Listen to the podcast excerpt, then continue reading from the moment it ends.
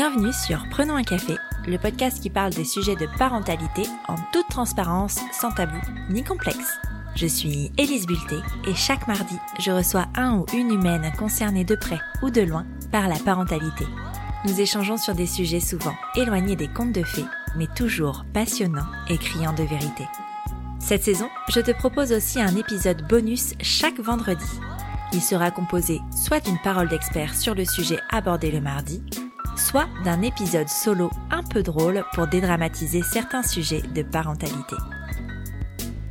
Je dois t'avouer quelque chose, je ne serais pas allée vers China si son attaché de presse ne m'avait pas contacté. Et je crois bien que je serais passée à côté de quelque chose de puissant. L'histoire de China, c'est l'histoire d'une jeune fille qui grandit au Gabon, entourée de sa mère, sa grand-mère et ses sœurs. Dans le tourbillon de l'adolescence, elle tombe amoureuse d'un garçon, a des relations sexuelles sans penser forcément aux conséquences ou sans vraiment les connaître, et tombe enceinte alors qu'elle est au lycée, âgée de 17 ans. Cette grossesse, elle décide de la mener à terme malgré la désapprobation de sa mère. China sait ce qu'elle veut. Elle l'a toujours su, et sa volonté à toute épreuve sera son guide pendant toute sa vie. C'est difficile d'introduire cet épisode tant la vie de China est riche et incroyable. Son histoire est loin des parcours que j'ai pu entendre jusqu'à présent et pour cause, elle prend racine ailleurs, en Afrique, où la relation à la famille est bien différente de ce que nous connaissons en Europe et où la société est plutôt matriarcale que patriarcale. Et c'est ce qui donne de la richesse à notre échange. Bien sûr, nous ne sommes pas d'accord sur tout. Nous avons des divergences de point de vue sur l'éducation de nos enfants notamment. Il n'empêche que c'est toujours passionnant d'aller voir ce qui se passe ailleurs, de comprendre qu'il n'existe pas un seul modèle et qu'ils sont tous valables. De sa jeunesse au Gabon à sa vie parisienne, je te propose d'écouter l'histoire de China Donia, mère de quatre enfants et femme puissante. Tu pensais être seule à galérer? Mets tes écouteurs et prenons un café.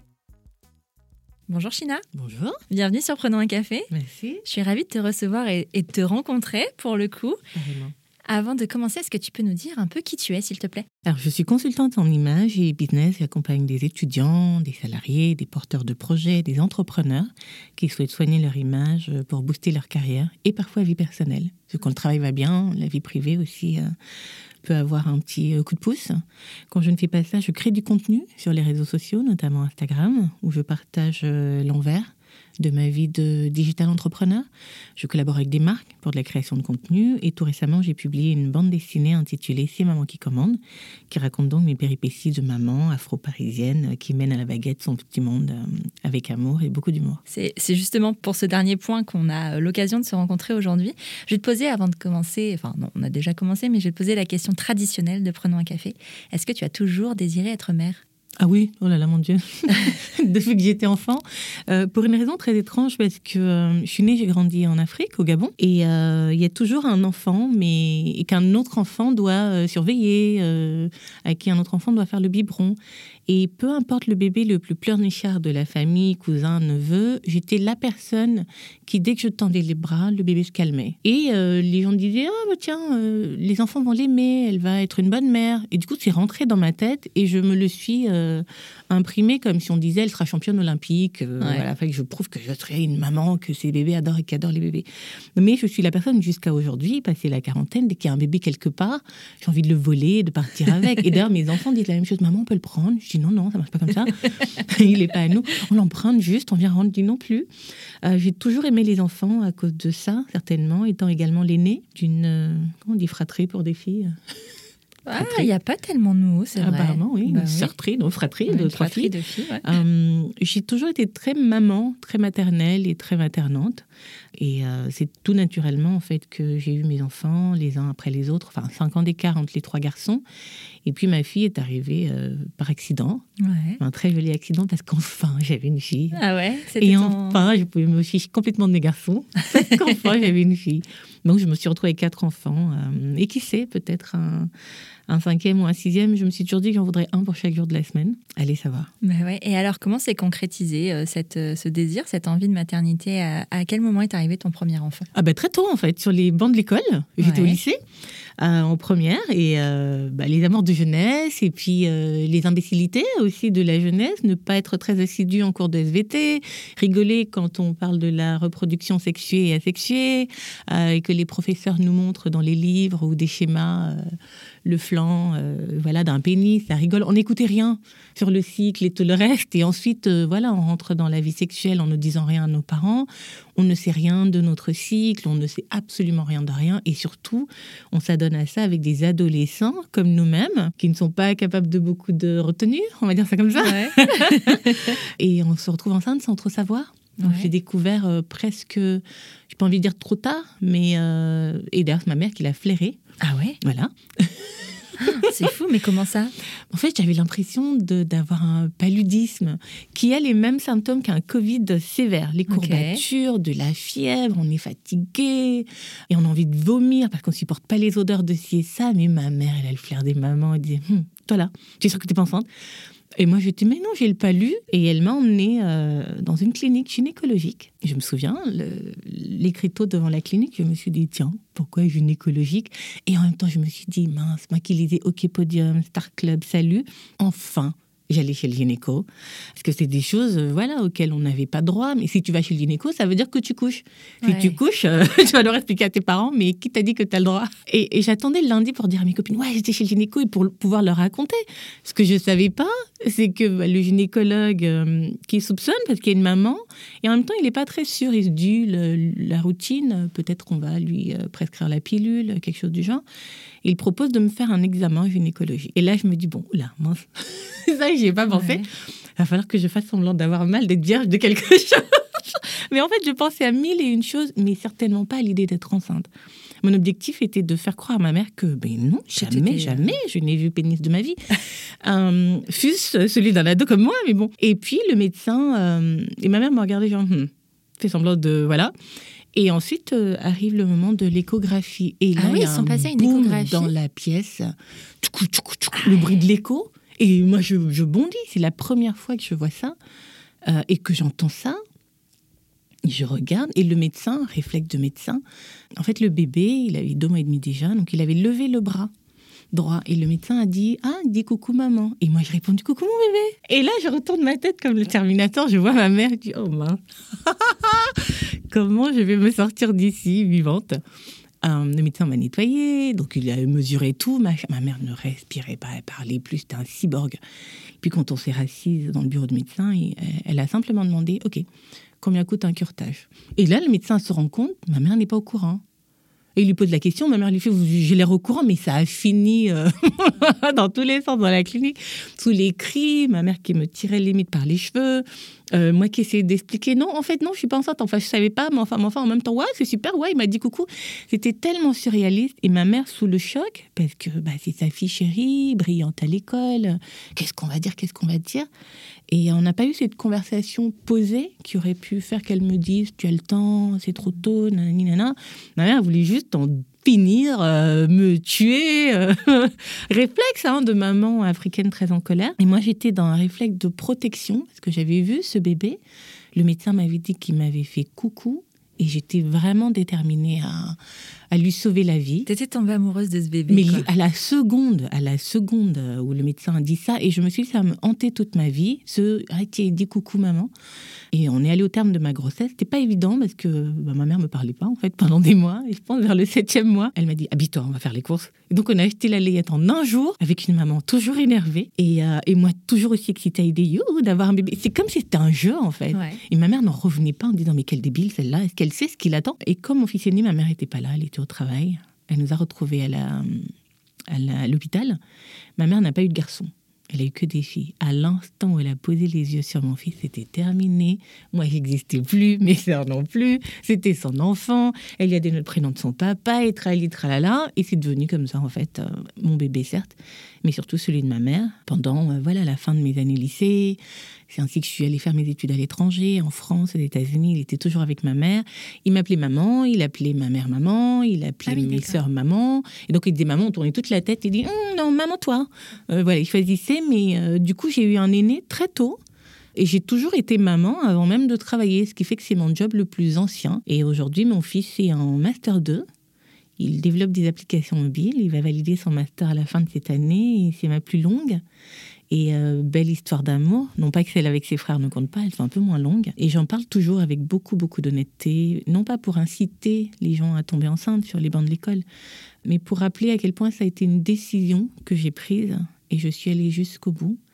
Euh, je n'ai jamais, jamais euh, donné le sentiment à mon fils qu'il était un accident une erreur, mais que c'est un choix que j'avais fait, même si je ne maîtrisais pas. Alors là, même, même si on accouche à 30 ans pour la première fois, il n'y a pas un livre de comment être une super maman, il n'existe pas. Il y a j'élève un enfant, j'attends un enfant, il y a, tous les Laurence Pernou et tout, mais il n'y a rien qui nous prépare vraiment à ça. Il est toujours très content que j'en parle aussi parce que je pense que si je l'avais caché, il y aurait comme une forme de gêne ou de honte. Mais euh, peu importe comment ça arrive, par accident, voulu, PMA, un enfant est une bénédiction. Dès l'instant où on choisit de mener la grossesse à terme, et je suis très heureuse d'en avoir eu trois autres après. Et, euh, après, les histoires sont différentes. Moi, j'aimerais revenir sur certains points. Tu vois, tu disais ta maman, elle, elle était euh, pour elle, c'était évident que tu n'allais pas garder cet enfant. Ah oui Et comment tu l'as convaincue finalement de le garder ou tu lui as pas laissé le choix? Euh, oui, elle, euh, elle avait pas trop le choix. Je me souviens, la voisine lui disait, mais qu'est-ce que tu vas faire? Tu vas lui mettre la main dans le ventre et, et extraire le, euh, quoi, le fœtus Ma mère avait des colères silencieuses. Euh, oh, je me suis prise quelques mandales hein, entre la clinique et la maison, mais ensuite elle était totalement dépitée parce qu'elle savait aussi que je porte la vie, donc il y a une limite à ce qu'elle peut faire. Elle me parlait pas. je pense qu'elle elle, ne savait pas quoi faire non plus, et elle se souciait beaucoup du qu'en dira-t-on. Parce que ma mère m'a élevée seule, et euh, j'étais cette élève brillante depuis l'école primaire, très en avance, qui se déclasse, ce genre de choses. Elle, Elle avait, avait- beaucoup d'ambition pour toi. Oui, moi j'avais envie de lui dire, tu sais, être enceinte, euh, en dehors des hormones, mon cerveau va te mettre à fond, je vais pas moins percuter en classe. La preuve en est, j'ai terminé mon année euh, de première, mon fils est né un 1er mai, jour férié. C'était un jeudi, donc le vendredi est férié, C'est samedi, pratique. dimanche. Lundi, j'étais à l'école. Ah oui. Euh, même mes professeurs, parce que le même établissement faisait aussi de collège et lycée, donc ils me connaissaient depuis la sixième pour la plupart. Le proviseur était tellement fâché après moi, mais quel choix avait-il? Euh, Il se disait, mais elle va foutre sa vie en l'air, etc. Et moi, je j'avais même pas cette envie de leur prouver qu'ils ont tort. Je me dis, moi, je vais au bout de ma démarche, en fait. Euh, j'ai sommeil, certes, en cours, Ah, ça c'est vrai. Euh, j'ai un peu plus faim que d'habitude, j'ai envie de faire pipi, j'ai les pieds gonflés. Évidemment, je me prends les railleries des, des autres lycéens. Tous les garçons qui voilà, me regardaient un peu, genre, oh, elle est trop mignonne, maintenant se moquaient de moi. Euh, je me souviens, le cours de PS, même mon prof de sport était tellement fâché. Il me disait, tu n'es pas dispensé de sport. Du coup, j'ai fait une année de sport à l'écrit. Comment ça se passe une année de sport à l'écrit Bah, j'étais toujours assise à côté Ouais. de lui, donc euh, cours d'athlétisme, pendant que les autres courent. Moi, il va me poser des questions. Qui a gagné les Jeux Olympiques de Ah quoi soit d'athlétisme en Ah mais 1900 c'est génial pour la culture Ah, générale. mais complètement. Tout était à l'écrit, me donnait des devoirs à l'écrit, il me dit Tu n'es pas exonérée de, de PS, mademoiselle. Vous n'êtes pas exonérée de PS.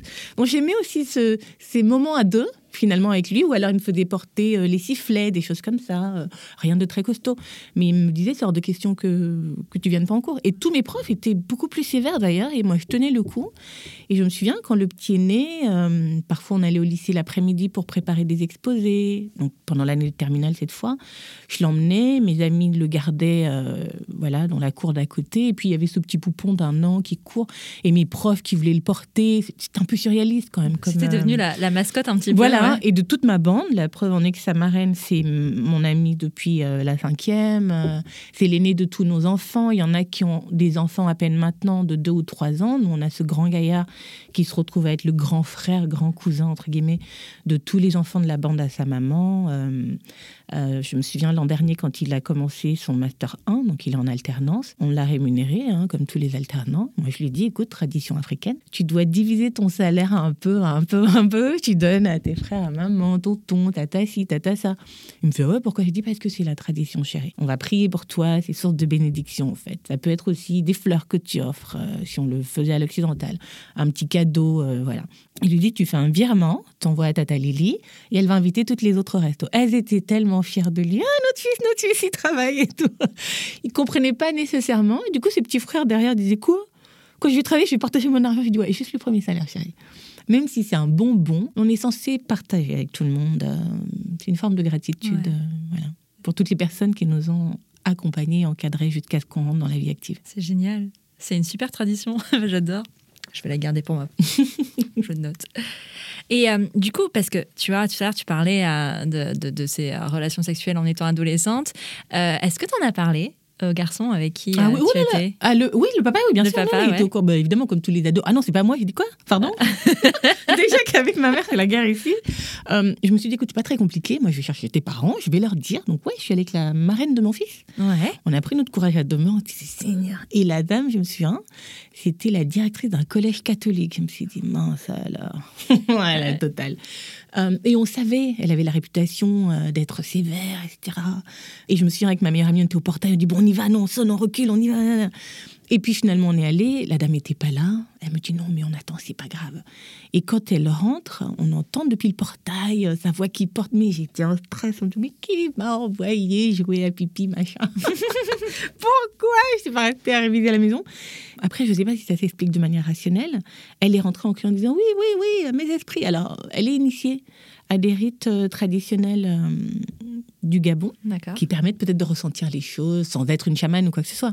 Mais elle dit oui, on lui a dit que euh, son petit-fils est dans la maison. Alors moi, j'ai à peine trois mois de grossesse, je ne sais pas si c'est un garçon ou une fille. Et elle fonce vers mon amie et dit c'est toi, c'est toi qui es enceinte? Elle fait non, elle monte du doigt, c'est l'autre. Et Avant même que vous disiez ah oui, quoi que ce soit. Et j'ai levé la main, genre, Hugues, je viens en paix. si vous pouvez pas me tuer, parce que ma mère m'avait déjà donné à cœur joie. Et j'essaie de rester en vie. Elle était tellement contente, parce que son fils vivait euh, à Nice, mais il venait en vacances euh, au Gabon pour l'été, les amours d'été, ensuite Ouais. chacun repart. Euh, donc, ne serait-ce que l'appeler pour lui en parler, dire euh, il faut qu'on fasse quelque chose là, euh, ça me coûtait une blinde, hein, les appels téléphoniques à l'époque. Et sa maman l'a très bien pris. Je pense qu'elle était d'autant plus contente que ça lui faisait un- une version de son fils en plus, qui était aussi son dernier du coup. Et tout au long de la grossesse, ben, c'était elle plutôt qui a servi de substitut maternel. Euh, J'allais la voir toutes les semaines, si c'était pas tous les 15 jours. euh, elle me pourrissait euh, de gâteaux, de machins, d'argent de poche, de ci et ça. Et elle est arrivée à l'hôpital avant ma mère. Et du coup, quand ma, mère est arrivée, je me souviens, elle était en une soirée, elle arrivée avec du mascara qui coulait. Et c'est rester un peu digne. Genre, oh là là, je suis grand-mère, mais j'étais en soirée, qu'est-ce qui se passe? Le petit est né. Euh, et je les ai vues toutes les deux tellement à l'opposé l'une de l'autre, mais tellement pamoison devant ce bébé qui était leur chéri. Et, et les négociations ont commencé là, parce que la tradition veut que quand on est marié, l'enfant porte le nom du père. Si vous ne l'êtes pas, il porte le nom de la maman. Et elle, euh, elle voulait qu'il porte le nom de son grand-père paternel. Ma mère voulait que mon fils porte le nom de son père. Du coup, mon fils se retrouve à porter les deux noms de ses grands-pères. Et quand je le lui explique, je dis symboliquement, voilà, t'as as décroché la, la timbale, hein, c'est le gros lot, euh, les deux papis. euh, et, et du coup, ma mère adorait mon fils, qu'elle appelait papa. Et sa grand-mère paternelle l'adore.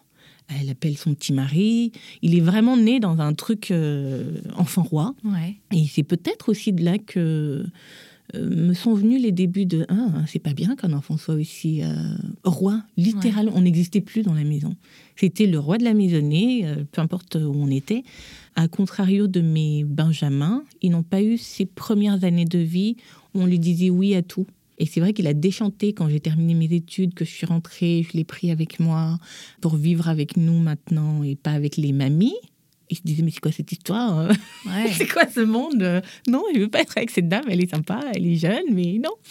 Elle est trop sévère. Parce que depuis toujours, j'ai aussi été extrêmement carrée sur la place de Ouais. l'enfant, celle de la maman, mais euh, avec ma mère ou sa grand-mère, s'il disait, je veux pas manger ça, on envoyait la bonne à la cuisine qui allait cuisiner autre chose. Pour un enfant de 4 ans, tu vous rigolez ou quoi? Tu manges ce qu'on t'a donné. T'as pas faim, tu vas dans la chambre. Il disait, t'es une méchante, t'es pas un gentil, machin. Ma vraie maman, c'est l'autre, je m'en fous. Tu vas manger des légumes. Donc, peut-être que c'est maman qui commande ma BD est partie de là. Ok. Mais c'est intéressant comme schéma parce que finalement, il a passé la première partie de sa vie comme ça, entouré.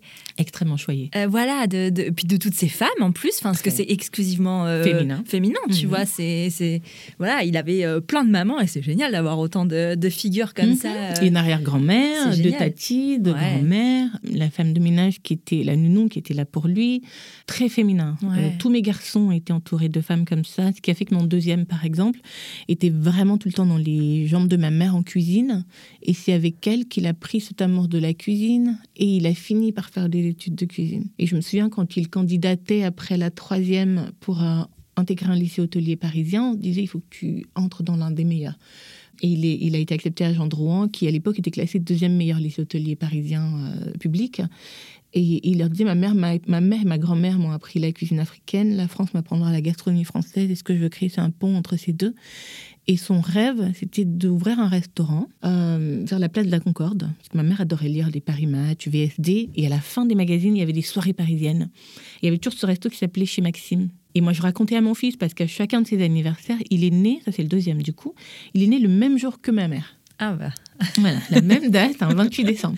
Et donc, tous les 28 décembre, je l'emmène, je l'emmène déjeuner, et en fait, le soir avec les copains et, et ses frères et sœurs, tous les deux dans un resto chic, en se disant Est-ce que tu te vois travailler ici demain? Et surtout, je n'ai jamais eu l'occasion d'emmener ma mère ou ma grand-mère à Paris déjeuner ou dîner dans ces restaurants chics, dont je lui racontais toujours ça. Et un jour, on est passé devant chez Maxime pour son anniversaire. Il me dit Maman, c'est ça le Maxime dont tu parlais pour mamie et tout. Je dis Oui. Il me dit Tu sais quoi, je vais le racheter et je vais l'appeler chez maman ou chez maman Ruth. Sachant que ma mère s'appelait Ruth. je dis Bon, je suis pas sûre que l'emplacement soit. voilà. Mais pas besoin. Donc, il- il- ce lien qu'il a avec la cuisine est vraiment venu de cette proximité avec cet Ouais. environnement très, très féminin, très maternel. Ils ont vraiment été choyés, dorlotés. Mon, mon- mon deuxième ne dormait pas sur son lit, dormait sur le corps de ma mère. Mais c'est marrant parce que finalement, quand je t'entends parler, elle a pas agi comme ça avec toi ou avec tes Ah, oh là là, non, mes sœurs et moi, on se disait, mais est-ce qu'elle nous a achetés ou quoi C'est incroyable comment les garçons ont droit à toutes les faveurs, la patience de maman. Euh, mais ils pouvaient faire tous les caprices du monde. On se disait, ok, là, elle va snap. Jamais elle dit, oui, mon chéri, mais qu'est-ce qui va pas? Nous, on se disait quoi? Tu penses que c'est parce que c'est des garçons? Et c'est les petits-enfants. Ouais, Et, les garçons qu'elle n'a pas eu. ouais. Et alors, mon fils, comble, ma mère lui a donné le nom de mon père. Donc, avec l'aîné, elle avait son papa. Avec le deuxième, elle avait son chéri. Et c'était des amours fusionnels comme ça où mes sœurs et moi, on était, euh, je sais pas, Jacoul croquant, quoi. Ouais. on n'existait pas pour ma mère. Mais c'est tant mieux pour mes garçons d'avoir été Ouais, sûr. autant aimés, d'avoir connu cet amour euh, de, des grands-parents. Moi, je l'ai eu avec la mère de ma mère, hein, ma Oui. grand-mère. euh, pareil, on est très dans des, homonymes. Ma grand-mère m'a donné le nom de sa sœur. Mais elle ne m'appelait jamais China, elle m'appelait pas par le nom de sa sœur. Elle m'appelait littéralement, si je traduis Monnier, qui veut dire le fruit des entrailles de ma mère, ou l'enfant du même ventre que moi, ou l'enfant de ma mère, quelque chose dans le genre. Donc c'est peut-être pour me rappeler cette proximité qu'on avait. Et moi j'étais sa première petite fille, et l'histoire veut que ma mère m'a eu aussi relativement tôt. Ma grand-mère était pas d'accord pour que ma mère mette fin à la grossesse. drôle, ouais. Et ma grand-mère l'a traqué en disant si cette grossesse disparaît, tu vas voir ce que je vais te faire. Et dès que je suis née, ma grand-mère m'a prise pour elle. Quoi. Ça s'est reproduit en fait. Dans l'autre sens, Ouais. c'est ma grand-mère qui voulait à fond. Et la plupart de mes photos bébés, je suis toujours avec mamie. Toujours, j'étais son, son petit jouet, sa Ouais. petite fille chérie. euh, euh, et c'est vrai que même mes sœurs qui sont arrivées après se disent ah, Mamie n'était jamais avec nous comme elle est avec toi. Je dis Bah, j'étais la première. Ouais, c'est ça. C'est ça. Tu disais tout à l'heure que tu, tu étais partie à l'étranger faire tes études. Mm. Après ton bac, du coup Après assez, le bac. après, assez rapidement, finalement, après la naissance de ton fils. L'année un an, d'après, ouais. oui, un an après. Et t'es partie où, du coup J'ai eu une bourse d'études, je suis allée à Toulouse. Ouais. C'est un garçon. C'est vrai T'as fait- choisi Toulouse pour un garçon? Pour un garçon. En Ouais. fait, tous les étés, euh, ceux qui sont à l'étranger viennent en vacances. euh, ou comme les provinciaux, euh, il y a des Parisiens, des je sais pas quoi, des gens de la Bolle, de Bordeaux qui viennent l'été. Il y a ces amours d'été. Et avec le père de mon fils aîné, évidemment, ça s'était terminé en une jolie amitié. Ça reste un très bon ami aujourd'hui. Et il y avait ce garçon absolument beau comme un dieu, les gros sourcils, les yeux verts. Et c'était mon truc jusqu'à ce que je détecte que j'avais un genre c'est les yeux verts et les gros sourcils. Et depuis, je n'ai plus regardé quiconque avec des yeux plus ou moins clairs. Et si la personne n'avait pas de sourcils, voilà, là, je pouvais commencer à m'y intéresser. Parce que les yeux verts et les gros sourcils, on en rigolait avec des amis en disant c'est des envoyés de Satan. C'est pas possible parce qu'il va te regarder, tu vas perdre tous tes moyens, tu vas devenir débile, euh, tu vas donner ton numéro de sécu et de carte bleue. Mais c'était un garçon tellement beau que ça faisait mal au cœur de le regarder. Et je, me retrouvais comme euh, Candy, je sais pas si c'est un dessin animé que tu as regardé. Avec une Terrence, blonde, mhm. ouais. Mhm. était amoureuse d'un Terrence qui apparaissait de temps en temps, qui était tellement beau. Et c'était les premiers émois que j'ai ressentis devant un dessin animé. Je pleurais en me disant, mais pourquoi Terrence? Il est tellement beau. Et, le pire, ce jeune homme s'appelait Terrence. C'est vrai. Donc là, je m'étais fait un film dans ma tête à 18 ans, en me disant, ouais. Mais je Alors, ce qu'on m'avait pas bien précisé, c'est qu'il vivait au Canada. Il était ah. étudiant au Canada. Donc moi, quand j'ai rempli ma demande de bourse, je la signe pour le Gabon, euh, pour la France et pour Toulouse. Parce qu'en fait, sa maman vit à Toulouse et il a un, accent du midi à couper au couteau, mais que moi je trouvais, ah, c'est trop beau. Mais elle me dit, mais tu mens, c'est moche. je dis, mais non, c'est trop beau. Et donc, j'ai trouvé une école de communication à Toulouse. Euh, euh, voilà, je suis arrivée, je me suis installée et je me faisais des films dans ma tête en disant je vais marcher, place du Capitole, Esquirol, on va se croiser comme par hasard. Oh mon Dieu, mais qu'est-ce que tu fais là? Oh là là Et puis on va tomber amoureux, on va se marier, on va avoir quatre enfants, donc trois en plus du mien, un chien, voilà, un van et tout. Mais j'ai fait ça pendant deux, trois mois et puis l'hiver arrive, je commence à me cailler, je dis mais où est-il, où est-il?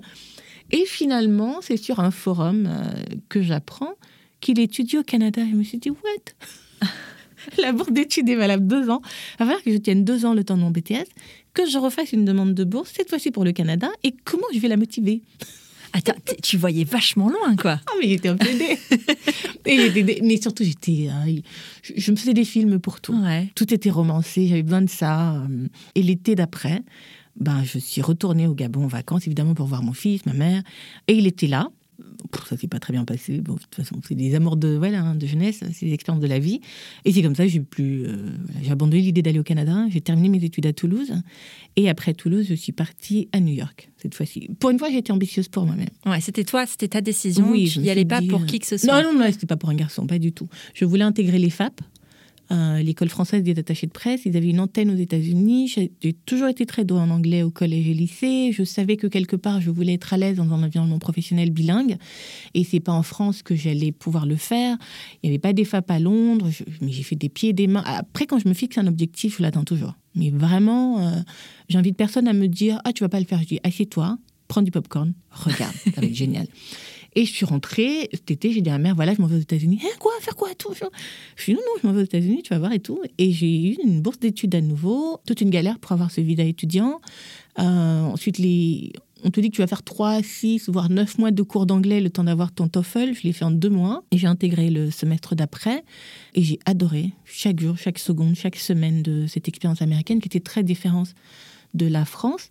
Et vu que c'était une école française, on faisait nos stages dans des sociétés françaises et c'était la première fois que j'étais dans un environnement non francophone, mais qui valorisait tellement le fait qu'on arrive de France, qu'on parle français. Hmm.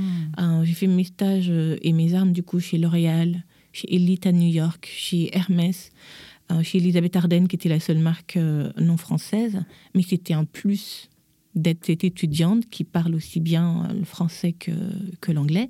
Et c'était des Américains, hein, nos tuteurs de, de, stage. Je me souviens, c'était toujours Oh, you speak French? Vous parlez le français? Je me disais Attention, one, two, three. Oui, oui, absolument, machin. Oh my God Les croissants, pareil. dis, oui, oui, bien sûr. ils sont tellement fous de ça. Et moi, je me dis dans ma tête. Ils ont une image tellement biaisée. Mais biaisée à mort. Et, et plus on avait un accent français euh, tranchant, plus ils étaient, euh, mais en moison en fait. Alors que toi, tu essayes de le camoufler au maximum et d'apprendre l'anglais, euh, voilà. Euh. Mon, mon, prof d'espagnol en terminale nous avait dit quand on apprend une langue, il vaut mieux l'apprendre avec son accent. Donc si on va apprendre le russe, autant essayer de le parler avec l'accent russe le plus, sachant qu'il y a même en Russie, il doit y avoir plusieurs mmh. accents russes. En France, il y a plusieurs accents, les Bordelais parlent pas comme les Parisiens, etc. Mais je me suis toujours dit quand je parle français avec des Français, il faut que je me fasse comprendre le plus possible et qu'ils aient vraiment l'impression de ne pas devoir forcer. Quand je vais parler avec mes cousins nés au Gabon, l'accent gabonais va entrer tout de suite. Si je vais en Côte d'Ivoire, j'essaie de parler un peu avec des bribes de nouchi, qui est un argot local que je ne vais pas forcément maîtriser, mais j'essaie toujours de voilà de faire en sorte que ma manière de parler ressemble à la manière dont tout le monde le fait. Et quand il s'agit de l'anglais, En tout cas, j'ai un anglais qui est assez new-yorkais quand je parle, parce que voilà, j'étais à New York. Mes camarades de classe, oh, ils parlaient euh, I speak French euh, from Paris, c'est tout. Je leur disais, mais ça, vous ouvrez des portes, ça c'est clair. Mais j'arrive pas à le faire en fait. Parce que j'ai toujours adoré cet accent. Euh, qui, comme les Canadiens, ça m'embêterait qu'un Canadien gomme son accent. et je suis sûre, si je vais au Canada, je vais me mettre à parler. je, vais essayer. Ça serait drôle. Ce serait très drôle et certainement pas très réussi. Et alors, pendant tout ce temps, tu es séparée de ton fils. Mhm. tu, le fais sereinement ou est-ce que. Euh, c'est dur, c'est pas facile, mais je me mets dans la peau des, de ces parents qui doivent travailler pour se aux besoins de leurs enfants, mais ce n'était pas le cas. Ma mère s'en occupait euh, et son grand-mère aussi, mais je savais que pour lui offrir la vie que je voulais, je devais terminer mes études, qui était aussi la grosse crainte de ma mère. Ah, parce qu'elle va avoir un enfant, elle va abandonner ses études. Donc il fallait que je donne ça à ma mère. Et le maximum que je voulais faire, voilà, c'était cette maîtrise euh, qui n'existe plus aujourd'hui. Je pense que c'est que le master maintenant. Valider ces études-là et rentrer donner à ma mère ce, ce, peut-être que je lui avais, dont je l'avais un peu privé je peux me mettre un petit peu à sa place. C'est pas le parcours de vie idéal qu'on voudrait pour son enfant et lui dire que je te remercie de ne pas avoir douté de moi euh, complètement, mais je voilà, je terminais ce que ma mère voulait que je fasse, des études, avoir un diplôme, me mettre à travailler. C'était une sorte de fierté hein, pour euh, elle et ma grand-mère. Et je me souviens quand je suis rentrée, bah, j'ai pas trouvé de travail tout de suite. Donc ma grand-mère au départ qui racontait dans tout le quartier, hey, ma petite fille parle anglais, ma petite fille était à New York, ma petite fille comme ci comme ça. Et au bout de six mois, je trouve pas de travail parce que c'est que c'est le MeToo. Hein. Des propositions indécentes partout, euh, des dossiers euh, qu'on te met limite en bas de la pile si tu payes pas quelqu'un pour moi, je sais faire preuve de résilience et puis je suis assez combative. Et au bout d'un moment, je me suis dit, bon, bah, je trouve rien, je vais créer ma propre boîte en fait. J'ai été formée dans la com, je vais monter une agence de com. Sans rien. Au Gabon, du coup Au Gabon. Ouais. J'ai pas de bureau. Sachant que quand j'ai terminé, j'étais chez L'Oréal, ils m'ont proposé du travail. Et je me suis dit non, parce que ça veut dire que je reste vivre à New York. Faire venir mon enfant, ça va être extrêmement compliqué. Élever un enfant seul à New York, euh, pardon, non, mmh. c'est pas c'est pas la France. Il n'y a pas un système où tu peux trouver une place en crèche, tu peux être prioritaire. C'est juste non. C'est tout mon salaire va partir dans ça. de prix. Et je ne verrai pas mon enfant et je serai à fond. Et c'est pas l'enfance que je voulais pour lui. J'ai eu cette enfance au soleil avec cette famille, euh, ces rires, euh, cette langue maternelle qui n'est pas le français. Je voulais ça pour mes enfants. C'est pour ça que d'ailleurs ils sont tous nés là-bas. On est arrivé ici il y a dix ans, mais cette empreinte elle est indélébile. Euh, c'est des enfants du soleil. Euh, l'hiver, on est tous très tristes. tu. On à Paris. oui, oui. En plus. Après, on adore Paris. Il y a aussi quelque chose de très exotique pour ceux qui viennent d'ailleurs. Mais nous, c'est plus de l'exotisme. C'est devenu notre maison, notre petit village à nous. Hmm. Et puis il y a Château Rouge pour garder le lien comme ça, ne serait-ce que par la, cuisine. Parce qu'en hiver, c'est vraiment euh, au-delà du froid, c'est ces moments autour d'un plat familiaux qui vont le plus manquer et on arrive à les recréer. Mais pour revenir au Gabon, donc je, bah, j'ai créé mon agence de com euh, euh, sans bureau. Je travaillais depuis un cybercafé où je payais un euro l'heure de connexion. Euh, et je me souviens, donc moi j'étais sur un poste d'ordinateur. À ma gauche, il y a un jeune homme euh, qui envoie des faux emails pour dire il a hérité d'un puits de pétrole, mais il a besoin de 100 000 dollars pour. C'est mails de phishing. Euh, l'autre fille à côté, elle cherche un mari en ligne. C'est vrai. Chacun ses ambitions. Et moi, je passais mes journées au cyber. je rentrais le soir et je lisais la déception dans les yeux de ma mère, mais elle disait rien. Et ma grand-mère, elle était plus vocale. Hein. Alors là, elle disait oui, tout ça pour ça. Hein, hein, et j'ai fini par décrocher à 24 ans et demi mon premier contrat qui était de 18 millions de francs CFA. On parle de 24 000 euros à peu près. D'accord.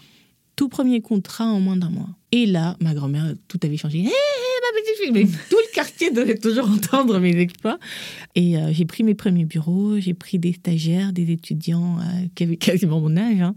Euh, j'ai acheté mon équipement, j'étais tellement fière de ce que je faisais. J'avais un chauffeur qui emmenait mon fils à l'école, j'avais pas de voiture encore à l'époque. J'avais un ami qui avait une sorte de taxi, pas vraiment homologué, qui me servait de chauffeur pour mes rendez-vous, mais sa voiture était cabossée. Je disais, tu te gares au carrefour, je descends sur mes talons. Je me souviens, je m'étais acheté deux tailleurs Zara avant de rentrer, deux paires d'escarpins, une chez Aldo, une chez Kenneth Cole, et c'était mon uniforme de travail quand j'allais prospecter. Mais j'étais jeune, j'avais même pas 25 ans, toute mignonne, donc il y en a qui te prennent au sérieux, d'autres un peu moins. Mais je voulais tellement faire mon travail, j'aimais ce que je faisais, et c'est comme ça que petit à petit, en fait, euh, voilà, je me suis fait un nom dans le monde de la com. Mon agence euh, sur des appels d'offres avec des agences euh, internationales, Parfois on gagnait, parfois on perdait. Mes enfants, mon deuxième était, euh, était né à ce moment-là, m'accompagnaient au travail. Ils avaient euh, dans le, open space des petites tables pour travailler, pour colorier. Quand les deux derniers sont nés après, ils avaient tous un berceau. La nounou passait la journée avec au travail. Si j'allais en rendez-vous clientèle, avant de descendre la voiture, je donnais le sein au bébé. Je pompais pas, hein. je donnais le sein. La nounou restait avec elle dans la voiture, dans la clim ou dans la salle d'attente. Je finis un rendez-vous. Donc mes enfants ont toujours été autour. Enfin, moi, j'ai construit ma carrière autour de ma vie de maman. Et mes enfants, parfois, j'étais en tournage jusqu'à 2-3 heures du matin. Ils dorment dans la voiture, ils se bagarrent, ils mangent des pizzas. euh, ça, ils jouent à la Nintendo, euh, à la Game Boy. Donc, ils connaissent très bien mon travail et ils savent euh, leur bien-être vient du fait que je travaille. Ce qui fait que des fois, quand il y en a un qui va bouder, ma fille dit Oui, maman, tu es toujours au téléphone. nanana. Et son grand frère va dire Ouais, mais tu crois qu'on paye Disneyland avec quoi? Et j'ai envie de lui dire Merci Ouais. beaucoup. Bah ouais. Non, mais c'est vrai. Maintenant, des fois, ils vont me dire Maman, tu veux travailler? Tu veux être tranquille là? Je dis oui. Après, je peux faire une commande sur chaîne. J'ai dit non, ça marche pas comme ça non plus. Mais ils vont me proposer une infusion euh, si je dois Ouais. faire live. Ils sont tout gentils. Et tout de suite, je leur dis Accouche, tu veux quoi? Ouais. Ah, ils ont compris comment ça Euh, fonctionnait mais aussi. c'est hein. euh, donnant-donnant. Bah Euh, oui. Le travail, c'est pour nous, c'est pour s'occuper de nous. Je dis pas vraiment, en fait. hein. Ouais. c'est aussi un peu pour moi. Bah, c'est ça. Et mes, mes propres projets et rêves. Mais mon travail est arrivé après, mes enfants avant, et les deux euh, cohabitent très bien. Et donc, du coup, parce que tu disais, quand tu as commencé cette, cette boîte-là, cette entreprise, ton deuxième était déjà arrivé. Comment ça s'est passé, justement? Parce que tu vois, tu nous as raconté l'histoire de cette première naissance, mais la deuxième, comment. euh, Alors, ça a été plus prévu déjà? Euh, non, parce qu'en fait, jusqu'à. C'est que mon troisième fils qui était prévu. Ouais. Tous les autres, même ma fille. C'est des Ah, bébés surprises. Je suis enceinte. Ouais. Mais qu'est-ce que c'est que ça? Le deuxième, alors je terminais mes études. Et, et je me disais, je vais rentrer au Gabon, je vais dire à maman, bon, ok, j'ai mon diplôme, mais j'emmène un bébé dans les bagages. Et je me suis dit, le mieux, c'est de lui dire à distance. Ah ouais. T'étais encore à New York, du coup? Euh, non. Non. Là, j'allais quitter euh, la France. Et ma mère, je, je pense qu'elle avait un détecteur à grossesse, quoi. Elle flairait des choses. Et moi, j'ai dit, mais non, mais n'importe quoi. Et surtout, elle me disait pas à moi, elle passait par des, Mm. des personnes interposées. Et c'est peut-être un mois avant mon accouchement que j'ai envoyé Ah un ouais? texto. Ah, super tard Que j'ai envoyé un texto à ma mère en me disant, euh, je déménage de Toulouse, je vais à Paris parce que je dois aller accoucher là-bas et tout. Je savais qu'elle savait. Mais encore une fois, ma mère avait des, des colères muettes, des émotions muettes. Elle ne disait pas les choses. Et puis, je savais qu'elle savait qu'elle pouvait rien y faire. Et qu'elle sait que je suis jusqu'au boutiste. Ouais. Et me voilà encore. euh, voilà. Et c'est très marrant parce que, comme je disais, il est né le même jour. J'ai Ouais. pas réalisé en allant à l'hôpital. Le même jour que ma mère. Donc, ma mère n'est plus de ce monde depuis 15 ans. Mais à chaque anniversaire de mon fils, qui a eu 20 ans là, le 28 euh, décembre dernier, on célèbre ma mère aussi. Et c'est, ça reste un moment de joie pour nous. On fait les plats que ma mère aimait bien. Je raconte aux plus petits qui n'ont pas connu ma mère des anecdotes sur la vie de ma maman. euh, Et ça les amuse d'imaginer que j'étais petite, avait une maman qui me grondait, des choses comme ça. et cet enfant, ma mère l'a. Je ne veux pas dire qu'elle l'a adoré plus que l'autre, mais il y avait ce lien. Elle m'a juste dit Est-ce que tu peux venir me le laisser? Pour Ouais. que je puisse terminer ce que j'étais censée être allée faire en Occident. Quand euh, je l'ai amené au Gabon, euh, pareil. hein. Et je ne le voyais pas non plus, mais cet enfant, c'est ma photocopie aussi. Ah ouais. Et moi, bébé, c'est plutôt ma grand-mère qui s'est occupée de moi. Donc je pense que ma mère faisait une forme de rattrapage. Et c'est mes sœurs qui me disaient, mais tu sais que Andrea, euh, jusqu'à 9 mois, il, il dormait pas jusqu'à 4 heures du matin, il buvait trois biberons la nuit. Maman était là, euh, elle le berçait, les yeux rougis, Ouais. sa tension artérielle qui montait et descendait. Je dis, ah bon, il m'a jamais rien dit. Elle elle pouvait pas. Maman voulait tellement que tu sois tranquille. Ou même si un, un des enfants pleurait, ma mère criait sur mes sœurs, oui, vous voyez pas que leur mère n'est pas là hein. Ouais. Ma mère était Elle essayait de le protéger un peu. complètement et surtout elle voulait elle voulait me protéger de c'est très dur hein. moi je voilà je ne le souhaite à personne d'être séparé comme ça de ses enfants pendant les premières années. Euh, mais j'ai raté beaucoup de premiers moments.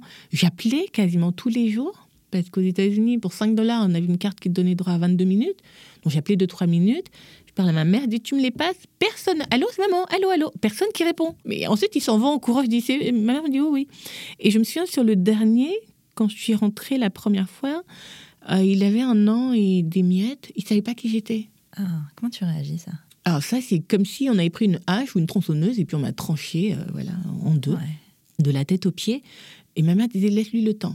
Mais quand je lui tendais les bras, elle criait ah Mais vraiment, les bébés qui connaissent pas. Je dis quoi? Mon bébé koala euh, qui me collait comme la glu et tout, comme quoi ça peut arriver. Et je pense que ça a été comme ça pendant deux semaines. En plus, quand j'étais partie, il avait des cheveux bruns, lisses un peu, comme petit œuf, uniquement à l'avant du crâne. Quand je suis revenue, il avait des boucles d'or euh, sur toute la tête. Je l'ai presque pas connu. J'ai dit à maman, c'est Andrea. Elle me dit, mais oui, c'est lui. Ouais. tu veux que ce soit qui? C'est pas le même bébé, il marchait pas. Là, c'est un petit garçon qui court partout. Très, très euh, hyperactif et tout. Donc, j'adorais le regarder, me dire, ah, c'est moi qui ai fait ça. Et puis un jour, je me souviens, il mangeait une tartine euh, au chocolat, un bout de pain, et il a coupé, mais un bout plus petit qu'un grain de riz. Et il est venu vers moi, il a fait, tiens, tiens.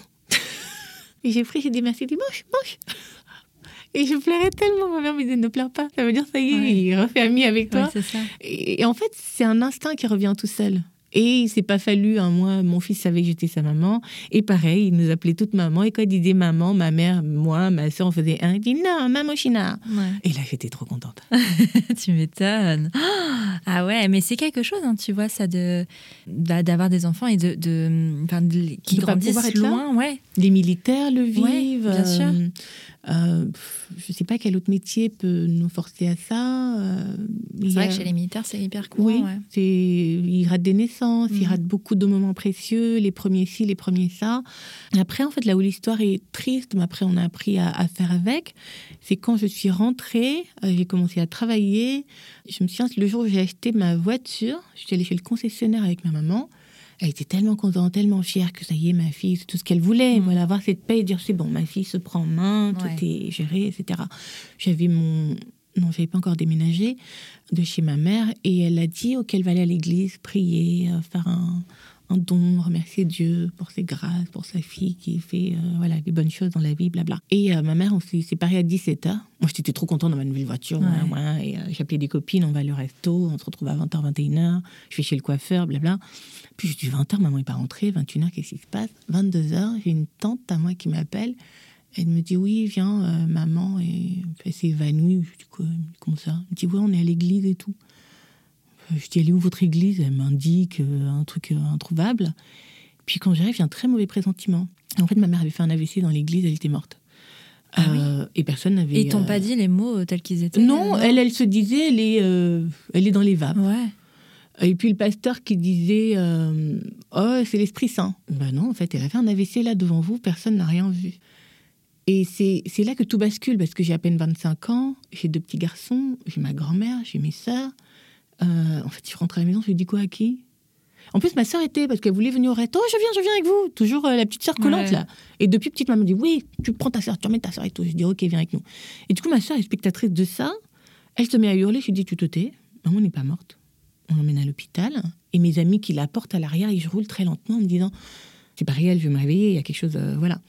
Et puis on arrive aux urgences, il l'emmène. Euh, et en plus, je vois ma mère, on l'emmène. Je me suis dit, elle avait des mocassins à moi. Je me dis, en plus, elle m'a volé mes chaussures. Parce qu'on avait la même voiture.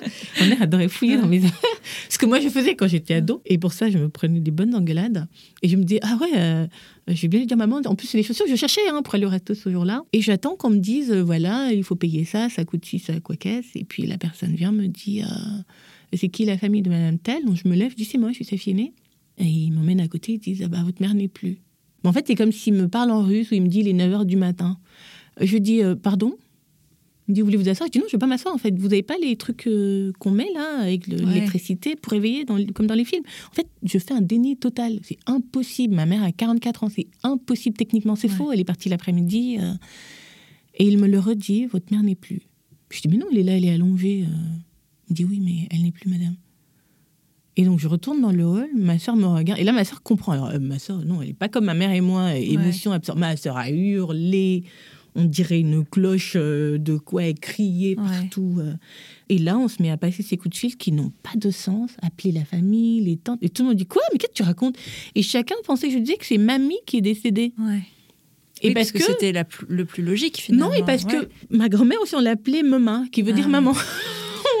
en fait, du coup, ouais je ne sais pas si grand-mère existe. Euh, oui, grand-mère existe, mais pas en appellation directe. On dit maman ou la mère de nous. Donc, pour beaucoup de gens, quand j'appelais, ils pensaient que c'était ma grand-mère qui était décédée. Et il fallait que je précise non, maman, maman Ruth. Quoi? Et ça criait dans mes tympans. Je suis mon Dieu, il faut que j'appelle encore maman telle, maman telle, maman telle. En fait, on dit maman, on dit pas tata. Et c'est là que tout a basculé. Et je me souviens, je me suis fait la promesse de. J'étais dégoûtée hein, de ne pas avoir montré à ma mère tout ce qu'elle euh, voulait, enfin, ce que je voulais lui montrer. Cette fierté de se dire mes enfants ont réussi, ma fille est réussie, gna, gna, gna.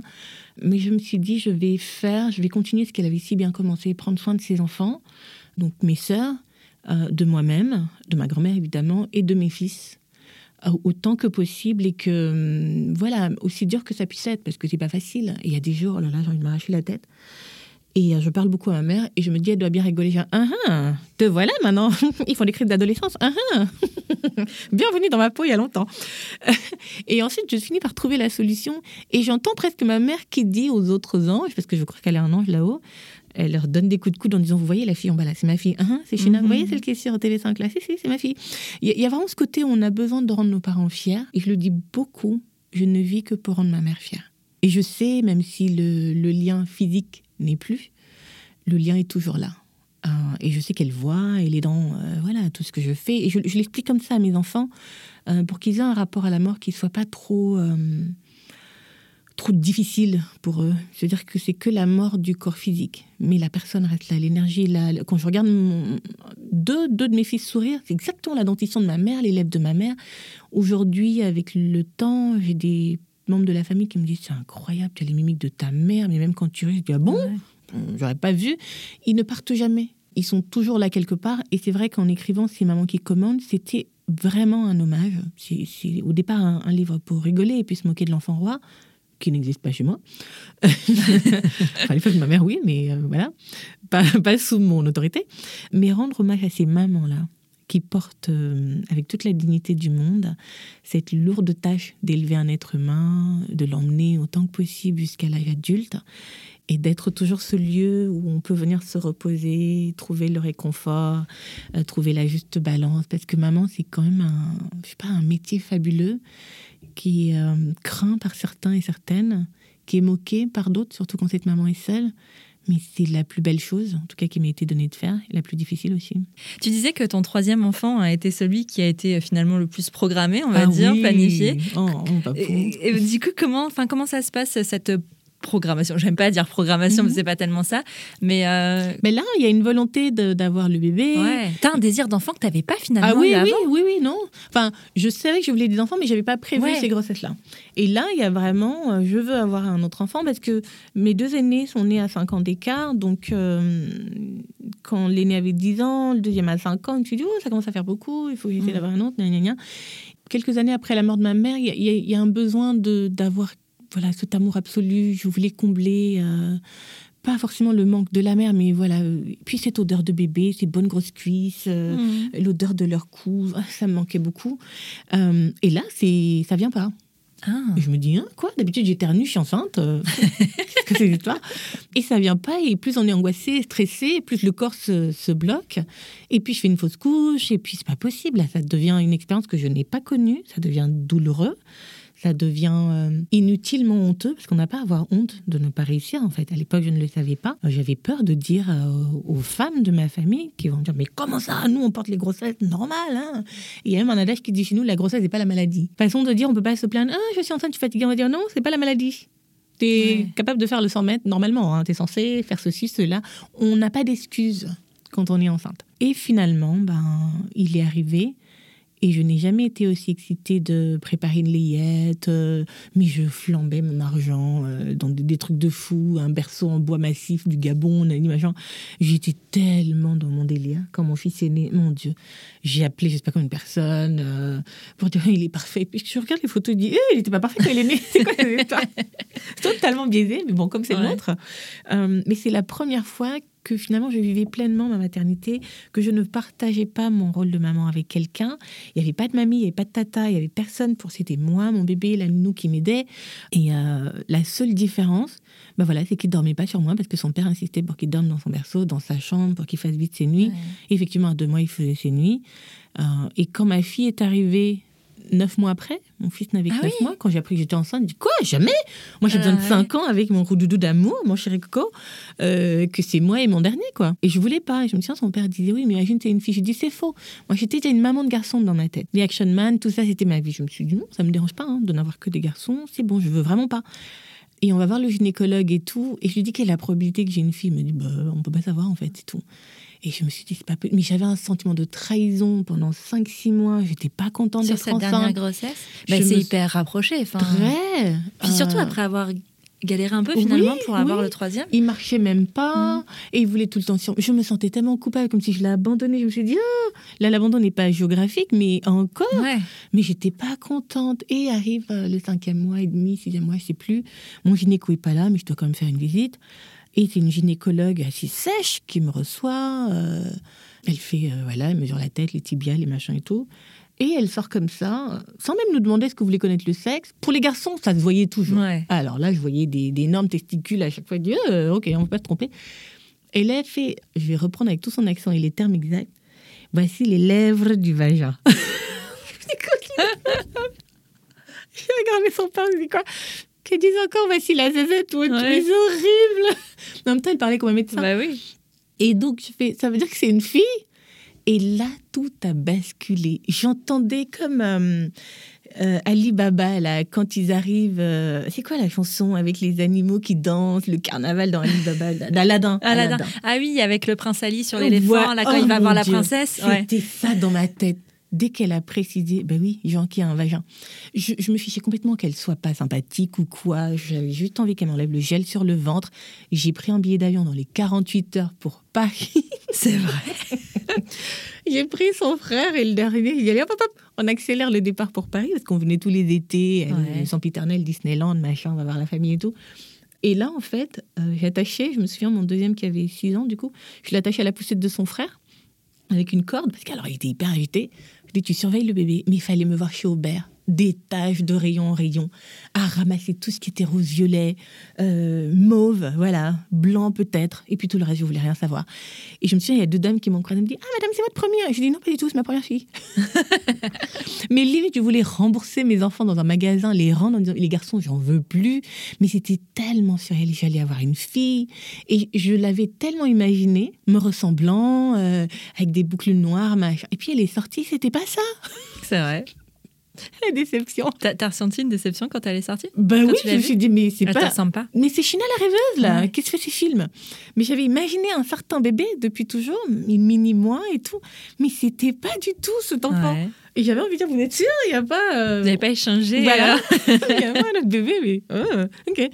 Et, et en fait, je me souviens qu'elle avait fait une infection du foie. Donc, on l'avait mise euh, sous, une, euh, sous des rayons UV pendant les deux, trois premiers jours. Donc, j'étais pas beaucoup avec elle. Et du coup, le lien se faisait pas. Tu as été séparée finalement à un moment, entre guillemets, de chacun de tes enfants. Oui, quelque part assez tôt. Oui. Et je le vivais pas forcément mal parce que j'arrivais pas à m'attacher à un bébé que je voyais pas forcément là. Et puis, en plus, le temps qu'on me comme on enlève le placenta et tout ça, on l'avait habillé, elle était avec son père. Et pour la première fois, j'étais en rivalité avec quelqu'un. Pendant que pour les papas, les garçons, c'est les chéris de leur maman et tout. Mais il était là-haut, ma fille, ma princesse, ma ah précieuse. Et moi, j'étais là, allô, you, je suis en train de saigner ici, est-ce que quelqu'un me calcule? Et ils sont même montés dans la chambre en me laissant au bloc. Et du coup, j'étais un peu jalouse de cette petite fille qui avait rien demandé, hein, et qui, au passage, est ma fille. Hein. Et le jour de la sortie, troisième quatrième jour, la pédiatre nous dit de patienter, il emmène, ils reviennent, non, attendez encore et tout. Euh, ils nous disent non, elle va rester en fait, on va la mettre sous perfusion, elle fait une infection du foie. Dis pardon. Et en fait, elle était toute du jaune orangé et je ne le voyais pas. Et qu'on lui fait des prises de sang. Là, j'ai commencé à pleurer. Et là, mon instinct maternel s'est réveillé. ma fille Et là, j'étais comme ma soeur. Ah, un ah gros sanglot que je pleurais. Elle avait une attelle euh, pour tenir la perfusion. Euh, et je la regardais là dans sa petite couve, pauvre gnounoute. Et, j'allais m'asseoir euh, à me faire bouffer par les moustiques dans la salle. Qu'elle est au gafon. Et les moustiques, ils trouvent toujours moyen de se faufiler quelque part. Et en fait, là est née cette crainte absolue qu'il lui arrive quelque chose un jour et que je ne l'ai pas prévenu, que j'ai pas vu, que j'ai pas empêché. Et on est sorti hein, quelques jours après. Et quand elle est rentrée, c'était bizarre pour ses frères. Parce que c'est une fille, Donc ils veulent tout voir, genre c'est une fille, c'est quoi? Ouais. Le dernier qui comprenait pas parce qu'on a dû bébé, déménager ouais. son berceau pour aller dans la chambre d'amis. Et du coup, je me réveillais la nuit, je me sentais tellement coupable la chambre d'amis était à l'autre bout de la maison et j'avais un bébé d'à peine euh, 18 mois qui dormait seul. Des fois, j'allais m'allonger par terre euh, au pied de son berceau sur le tapis à pleurer. C'était et puis les hormones, alors tout un Mhm. tralala quand même. Et puis ça passe vite parce qu'une petite fille, dès que ça fait glaglou, euh, euh, ah, c'est une fille quoi. Ouais. C'est tellement différent à bien des égards. Et je voulais une chose, c'est qu'elle soit traitée avec la même, euh, les mêmes règles, les mêmes principes que ses frères. Qui est pas de, comme c'est une fille, elle peut pas faire ci. Donc elle a eu une liberté assez tôt de ton, de tout, même si c'était la dernière. Je voulais pas que culturellement, ce soit, ouais, nous c'est les garçons, toi c'est la fille, tu peux pas sortir, tu peux pas ci.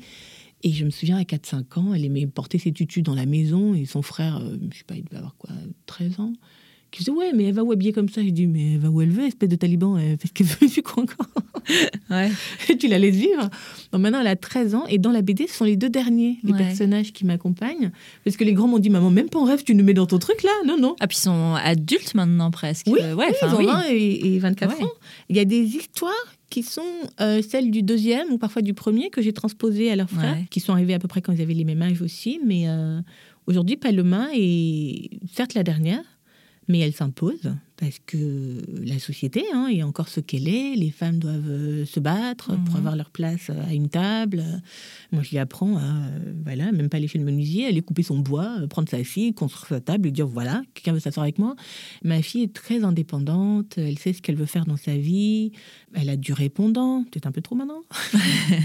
et mes fils me disent voilà, voilà, Ouais. t'as fabriqué un dis, Ah, non, Après, je crois que les chiens font pas des chats, comme on dit. hein. Mhm. Après, non, moi, petite, oh là là, j'étais ça, je répondais Ouais. pas aux grands et tout. Des fois, je dis non, Paloma, ça suffit. Ah non, maman, c'est pas possible parce que voilà, c'est c'est quand même ton grand frère. Ah non, non, pas du tout, non, Paloma, c'est bon. Et son frère, il est gonflé, mais c'est là. Et comme ils savent, on peut pas la pousser, on peut pas la taper, on peut rien faire. Ouais. Parce que c'est interdit, on violente pas les filles, on tape pas. Tu vois, maman, mais c'est pas possible. Je dis, si, c'est possible. Qu'est-ce que maman t'a dit? Tu changes de pièce, tu vas respirer dehors. Si un jour ta nana, euh, ta femme t'embête, tu changes de pièce, tu vas respirer dehors. Mais c'est vrai qu'elle est chiante, on peut le dire. on peut le dire. Et il y a, il y a un truc qui m'intrigue un petit peu, c'est qu'avec tes deux, premiers enfants, il n'y avait pas de papa dans le tableau. Oui. Alors que avec tes deux derniers, j'ai entendu plusieurs fois. euh, ouais. Mhm. Là, j'étais mariée et, euh, et c'est peut-être aussi pour ça qu'il y avait cette volonté de. Parce qu'on se dit, bon, bah, dès qu'on se marie, euh, voilà, on va faire des enfants, sinon on va commencer à te demander, oui, mais c'est comment euh, Ouais. Pourquoi tu fais pas d'enfants, tout ça, tout ça. Donc pour mes aînés, papa, c'était c'était leur beau-père. hein. Mais c'est c'est pas. Pour être né vraiment dans une famille très matriarcale, Ouais. C'est pas, ça ne change rien. Non. Parce que les mamans chez nous sont des mapas. Ouais. Euh, c'est plus rare de trouver un homme qui va élever ses enfants seuls, mais j'ai beaucoup de tantes qui ont élevé leurs enfants seuls, qui ont eu des enfants avant de se marier. C'est la chose la plus normale, en fait. Euh, c'est même limite. T'es t'es moins embêté parce que quand t'as et le vieux et la vieille, tu vas à gauche, il y en a un qui va te saisir, à droite, il y en a un. Euh, mais ça a toujours été quelque chose d'assez normal dans notre. euh, dans la manière dont j'ai grandi. Après, je suis content que voilà, mes enfants aient expérimenté euh, les choses un peu différemment, parce qu'une mère peut pas complètement être un père. Il y a des choses qu'on ne peut pas faire comme un homme aurait fait. Je me souviens quand on s'est installé à Paris, j'allais au terrain de basket avec mes enfants. Un mois, je disais, les gars, non, là, je suis essoufflée. c'est bon. Votre Ouais. maman fait de l'asthme. Je vais pas jouer la mère cool qui va avec vous jouer au basket. euh, euh, parce que je me. Voilà, les séries américaines où le papa joue au basket Ouais. dans le garage avec ses enfants. Mais j'essaye de, de faire en sorte que mes enfants, me- mes garçons surtout, me parlent, même si c'est des choses qui peuvent les gêner parce que c'est des garçons. Et s'ils veulent pas, je force la conversation, notamment à table. Ouais. Euh, les préservatifs, Ah ouais, euh, euh, l'ovulation, oh, ça y passe. Tu as eu monde. envie de, de faire une éducation sexuelle que toi tu n'as pas que Mhm. tu n'as pas eu ou que tu n'as pas voulu entendre, je Oui. ne sais pas. Non, non, qu'on n'avait Ouais. pas. Là, c'était tabou, on pouvait pas dire ces choses-là. Et S'il y avait même un film où les gens s'embrassent, on dit fermez les yeux, fermez les yeux Ah ouais, c'était tabou à ce point. à ce point. Mais Santa Barbara, euh, Cruz et Eden, ça s'embrassait tout le temps. Donc comment on va faire nous? Et on veut voir l'action. Est-ce qu'on met la langue? Est-ce qu'on met pas la langue? Est-ce qu'on se cogne les dents? Du coup, on le fait la première fois comme des nazes. Mais non, la sexualité, c'était quelque chose d'extrêmement tabou. Je me souviens, je devais avoir entre 8 et 9 ans. euh, dans notre quartier, il y avait un couple de Gabonais qui étudiait à l'étranger, qui est venu en vacances. Et ils se tenaient la main dans la rue. Et les gens, il y avait des maisons du quartier qui criaient ah, Allez faire ça là-bas, quittez C'est comme si un taré se promenait nu Ah ouais? et, ou se déshabiller là dans, dans, la, dans le quartier. Et puis on lui dit, mais monsieur, habillez-vous, ça va pas, non? Et en fait, nous tous, on sortait. C'était tellement nouveau de voir des gens qui tenaient la main. C'était des, étudiants amoureux. Et eux, ça les amusait de titiller ce public un peu trop pudique. Et je crois qu'ils se sont fait des bisous dans le cou. Ma tante crie Eh, ça c'est quoi? Allez vers salon, il y a des enfants mais moi, je ne comprenais pas qu'est-ce qui faisait de mal. Mais du coup, on grandit en développant ce référentiel, se toucher la main, s'embrasser, aimer, machin. On fait pas ça devant les gens, on ne montre pas, on ne dit pas, c'est trop la honte. Et en plus, petite, je me disais, mais quand tu regardes les films de mariage, on dit embrasser la mariée, mais comment je vais faire devant tout le monde? Et à mon mariage, je me suis dit, mes grand-mères ont toutes baissé la tête. C'est vrai? J'ai vu dans le film. C'est fou il y a une forme de pudeur exacerbée. Et avec mes enfants, non, devant eux, moi, je suis très démonstrative. Euh, et puis, bah, moi, jeune, et puis quoi encore, même si j'ai 80 ans, euh, je laisserai mon chien me mettre la main à la fesse si je veux. Mais moi-même, je le suis aussi avec eux. Tout ce qui est bisous, papouille, câlin, machin. Mais euh, c'est pas que de parler de sexualité, mais de parler de choses importantes. La mort. L'argent, épargner. De tout ce qui fait vraiment partie de la vie. De la vie, de cette transmission qu'on veut faire auprès de nos enfants pour les aider à voler de leurs, leurs propres ailes. Et qu'ils aient un rapport plutôt sain finalement avec ça oui, j'espère. Ou qu'ils se disent pas, ouais, mais on n'a jamais parlé. L'éducation financière, combien parmi nous l'ont reçu, très peu. Au point d'avoir cette intelligence financière-là, où on va savoir que, bon, en fait, quand tu as quelque chose, il y a au moins un petit pourcentage que tu épargnes et tout. Ma fille est très contente. Elle a reçu à Noël, et à son anniversaire, elle est née en novembre, beaucoup d'argent. Et là, en moins d'un mois, elle a mis de côté 400 et quelques euros. Elle est tellement contente d'elle et elle va me dire Maman, tu me donnes juste 10. Je vais aller boire un bubble tea. Euh, je crois que la semaine dernière, elle a voulu reprendre Je J'ai dit Ah bah non, Palma, tu as dit euh, Tu gardes, tu gardes. Elle fait Ok, bon bah d'accord, je garde. Donc tu rajoutes à mon compte épargnant et tout. Et je crois que hier, je lui ai piqué 50 euros. de son pécule. Elle le sait Non, je vais le rendre. Ah. Parce qu'en fait, l'argent est dans mon sac. n'écoute euh, pas ce podcast. non, n'écoute surtout pas ma chérie. Et maman est une bonne payeuse, je vais te le rendre.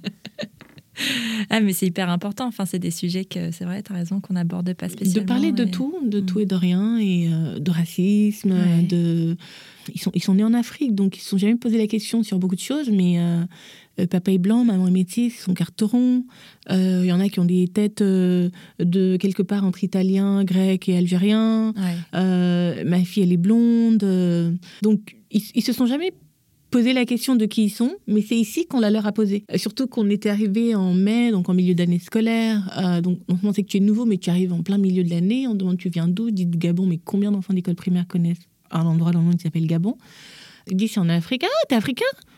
Et, quand ils me disaient ça, je dis mais on ne dit pas ça. Est-ce que toi tu, leur dis que vous êtes européen Voilà, t'es gabonais, t'es français. Et, mes enfants ne savaient tellement pas qu'ils étaient français que quand il y a eu le débat Macron-Le Pen, mais authentique, hein, on dirait le sketch de Jamel Debbouze, ma fille me dit maman mais si Marine Le Pen gagne, elle va nous chasser pour aller au Gabon. je dis mais non ma chérie. Elle dit ah bon? Je dis mais non vous êtes français. fait c'est vrai? Je dis mais quoi je ah et ma soeur qui me dit, bah, en même temps, tu es tellement dans ton Wakanda euh, euh, tous les jours. Je dis, mais quand même, euh, les enfants savent qu'ils sont français, papa est français. Et j'ai dû aller prendre dans la cantine les passeports, leur montrer, fait, ah, d'accord, ok. Et les retourner jouer. Mais, mais, elle a eu un moment de doute comme ça en disant, on va nous jeter dans des bateaux. Ouais, mais étant née aussi au Gabon, enfin. Et surtout, maman est très, très, très gabonaise dans la manière de les élever, de parler, de cuisiner, de. Je voulais pas que le lien culturel soit rompu. Donc Paris nous donne tout ce que la France et Paris ont de très très beau à donner. L'école, Dieu merci, participe à cette éducation euh, française que moi j'ai pas reçue. L'histoire de France, des fois quand on va passer à l'Ésia, ils vont dire oui c'est ici qu'il y avait la bataille de qui Moi je sais quoi. J'en sais rien, moi. J'ai pas étudié ah, François Ier. Je sais pas du tout. Moi, j'ai étudié Sundiata Keita. Euh, tu connais, toi? Il me dit non. Je dis, bah là, le roi des Mandingues, l'Empire du Mali. Et eux, ils connaissent pas non plus parce que mon programme scolaire n'était pas forcément le même. Après, il y avait des choses qui se rejoignaient. Mais euh, je suis très contente que l'école leur donne vraiment cette connaissance de l'histoire de France euh, que j'ai pas. Évidemment, la cuisine, les restos, ils participent. on, on, est des Parisiens, donc il y a une telle histoire dans la ville qu'on se promène. Bon, ça, c'est quand il fait beau.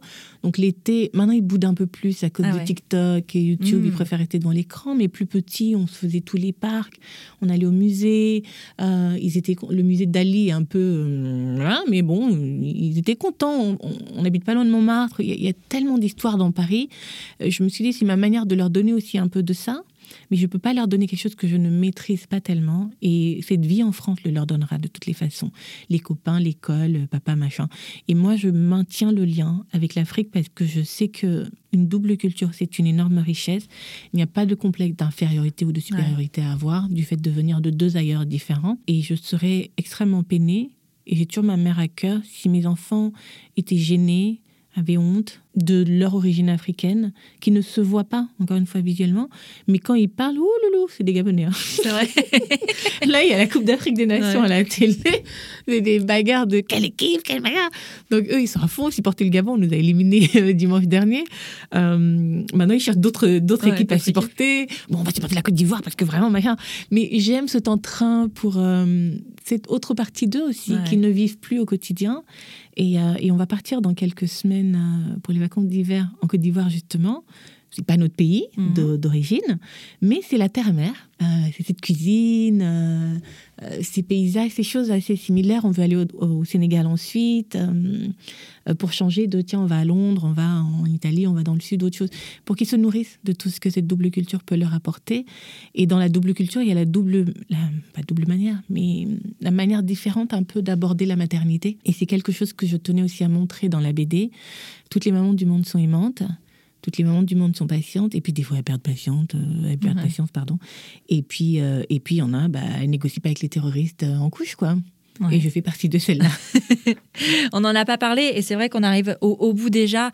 Mais c'est vrai que on comprend en fait dans ton histoire, dans tout ce que tu racontes, pourquoi tu as écrit cette BD, pourquoi elle est sortie et pourquoi c'est important pour toi ce, ces mamans qui commandent. En toute transparence, quand j'ai pris connaissance, moi, du titre, ça m'a ça freine certaines personnes. Ouais, ça m'a donné un, un, mouvement de recul parce que j'ai pas du tout cette vision-là. Oui. Mais je n'ai pas du tout la même histoire que toi non plus. Mmh. Et je pense que c'est. Euh, comment dire? Bah, ça, ça, joue en fait forcément beaucoup.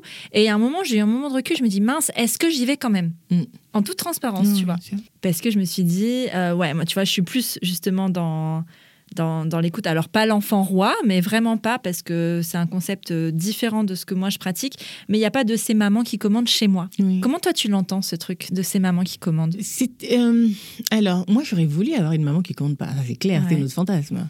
Euh, ou des parents plus cool. Mais avec les années, je me suis rendu compte que ces, ces règles-là, comme à l'école, l'élève ne commande pas dans la classe. Dès que le professeur est rentré, ce sont les règles du professeur qui s'imposent. S'il dit sortez les cahiers, vous les sortez. Carnet de liaison, il y a des choses qui ne se discutent simplement pas en fait. Et cette autorité-là, je me souviens à l'école, nous, on n'avait pas euh, les parents qui viennent engueuler le maître ou la maîtresse même si la maîtresse a mis un zéro injuste, parce qu'il donnait au maître ou à la maîtresse son statut d'enseignant, qui est le chef. Et les enseignants, devant le proviseur, voilà, il y avait toute cette autorité, euh, comme à l'église, le pape est au-dessus, et ainsi de suite. Moi, j'ai grandi dans cet environnement-là, où il y a des strates, et où chacun doit rester à sa place et courir dans sa ligne de course. Et je pars du postulat que quand on est un enfant, on pense beaucoup savoir, surtout quand on a un enfant brillant, éveillé, qui lit beaucoup, etc. Et arrive ce âge, la préadolescence, l'adolescence, où les parents nous énervent, on les trouve cons, bêtes et tout. Et euh, on pense qu'on a tout compris de la vie, mais en fait, on n'a rien compris de la vie. Et c'est peut-être aussi l'absence de ma mère qui fait qu'à beaucoup de moments encore aujourd'hui, bien que j'ai 40 ans, j'aimerais avoir l'opinion de ma mère, j'aimerais avoir la vie de ma mère. Et les yeux fermés, je lui ferai confiance, parce qu'avec le recul, ma mère ne m'a jamais trompée. Et elle a toujours eu à cœur, à cœur pardon, mon intérêt, même quand j'étais pas d'accord avec ce qu'elle disait, parce que je ne pouvais pas comprendre tout de suite, et peut-être parce qu'elle ne disait pas les choses. Donc mes enfants, à contrario, je les laisse exprimer, comme disais, mais ma fille, elle s'exprime même un peu trop, mais ils savent aussi quand je dis non, en fait, c'est pour leur bien. C'est pour leur apprendre que même dehors, il y a des règles. Sinon, demain, je me retrouve devant un juge, je vais répondre au juge comme je veux. Non. Dans une salle euh, d'audience au tribunal, le juge est le chef. Les avocats, le procureur savent. Et j'ai vraiment grandi avec cette notion de, de strate à respecter et dans une maison. Et je leur dis, quand vous aurez votre chez vous, vous ferez ce que vous voulez. Moi, je ne viendrai pas commander chez vous. Mais tant que vous vivez chez moi, les règles sont les miennes. Si je dis pas de télé, il n'y a pas de télé. Si je dis c'est l'heure des devoirs, c'est l'heure des devoirs. On peut négocier, oui, mais moi, je fais l'épisode machin. Si je dis tu rentres pas après 21h, tu ne rentres pas après 21h. C'est parce que je suis persuadée que dehors, il n'y a que des emmerdes. Dehors, il peut se passer quelque chose. Et surtout, je ne suis pas tranquille si mes quatre ne sont pas au même endroit. J'ai juste l'impression que j'ai des... un foie qui est à, un bout, le cœur est là-bas, l'intestin est là-bas. Et tant que j'ai pas tous mes enfants euh, voilà dans mon champ de vision, je ne suis jamais vraiment tranquille. Et cette confiance là qui va faire que les parents nous lâchent finalement, on la gagne. Et je l'ai gagnée sur le tard avec ma mère. Et puis finalement, je n'ai même pas eu l'occasion de lui montrer que c'est vrai ce qu'elle dit. Bon, je suis peut-être pas d'accord, mais je comprends que c'est dans mon intérêt. Les, les, parents qui fixent des limites aux enfants leur apprennent à respecter aussi les limites de la société dehors. Et un enfant qui n'a pas de limites fixées assez tôt, même la maîtresse, quand elle va dire non, coloris, on ne déborde pas. Ok, on va dire c'est artistique s'il veut déborder. Mais oui, mais c'est pour lui apprendre, c'est une question de motricité aussi. Il n'y a aucun mal à dire à un petit être, ça l'aide à se former.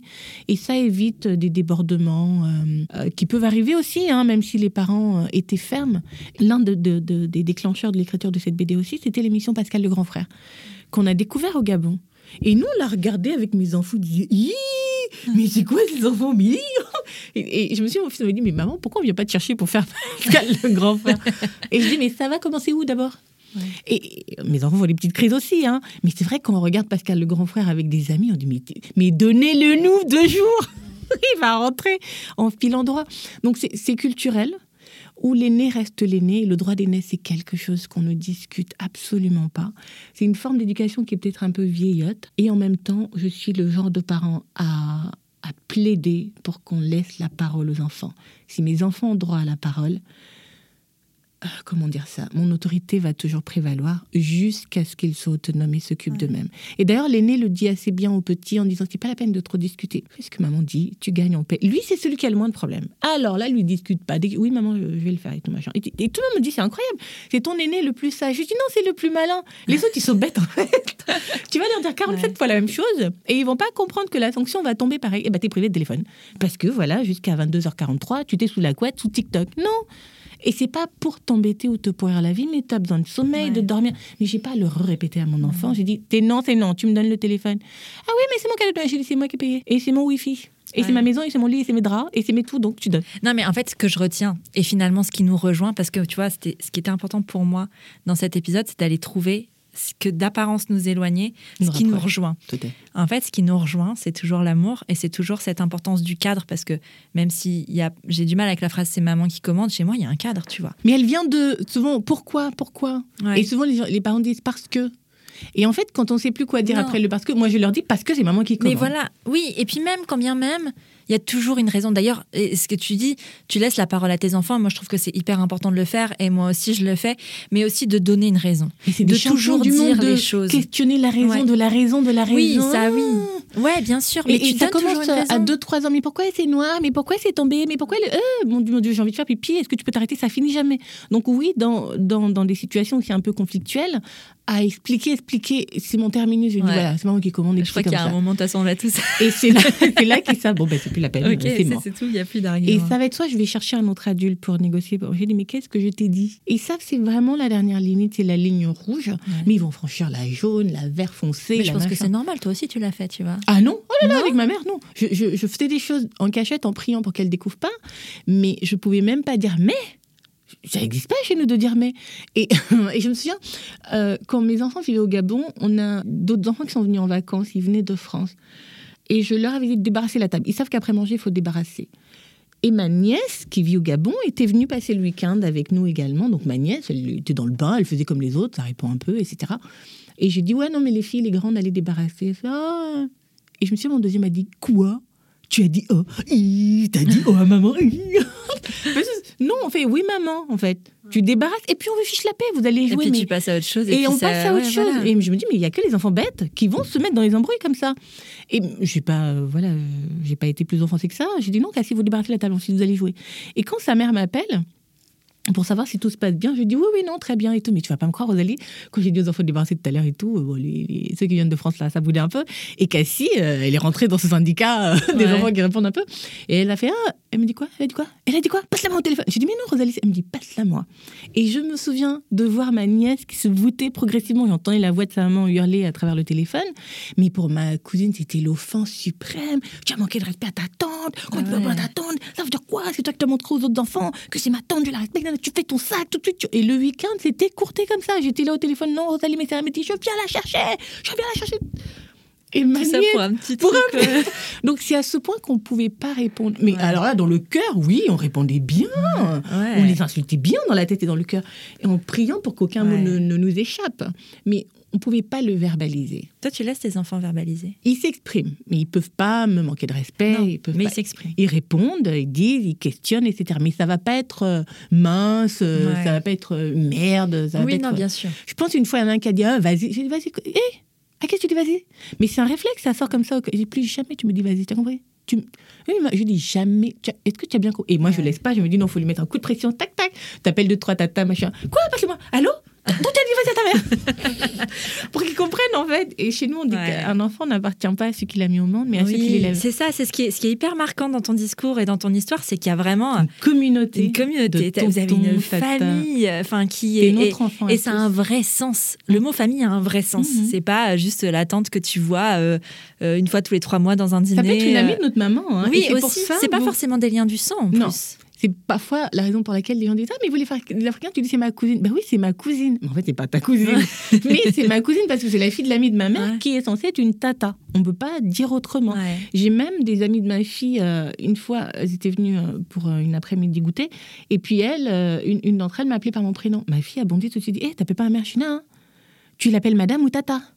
Elle dit, bon, tu peux m'attendre Elle dit, mais si, mais elle a l'âge de tatata, parce que ma fille peut pas appeler une de mes euh, amies. Non, elle va dire madame, si c'est dans le cadre du travail, ou tata tel. Ça n'existe pas. On n'appelle pas un adulte par son nom, c'est monsieur, madame. Il faut cette révérence-là qui fait que, oui, ils ont beau vivre à Paris, il y a des codes qui ne leur échappent absolument pas.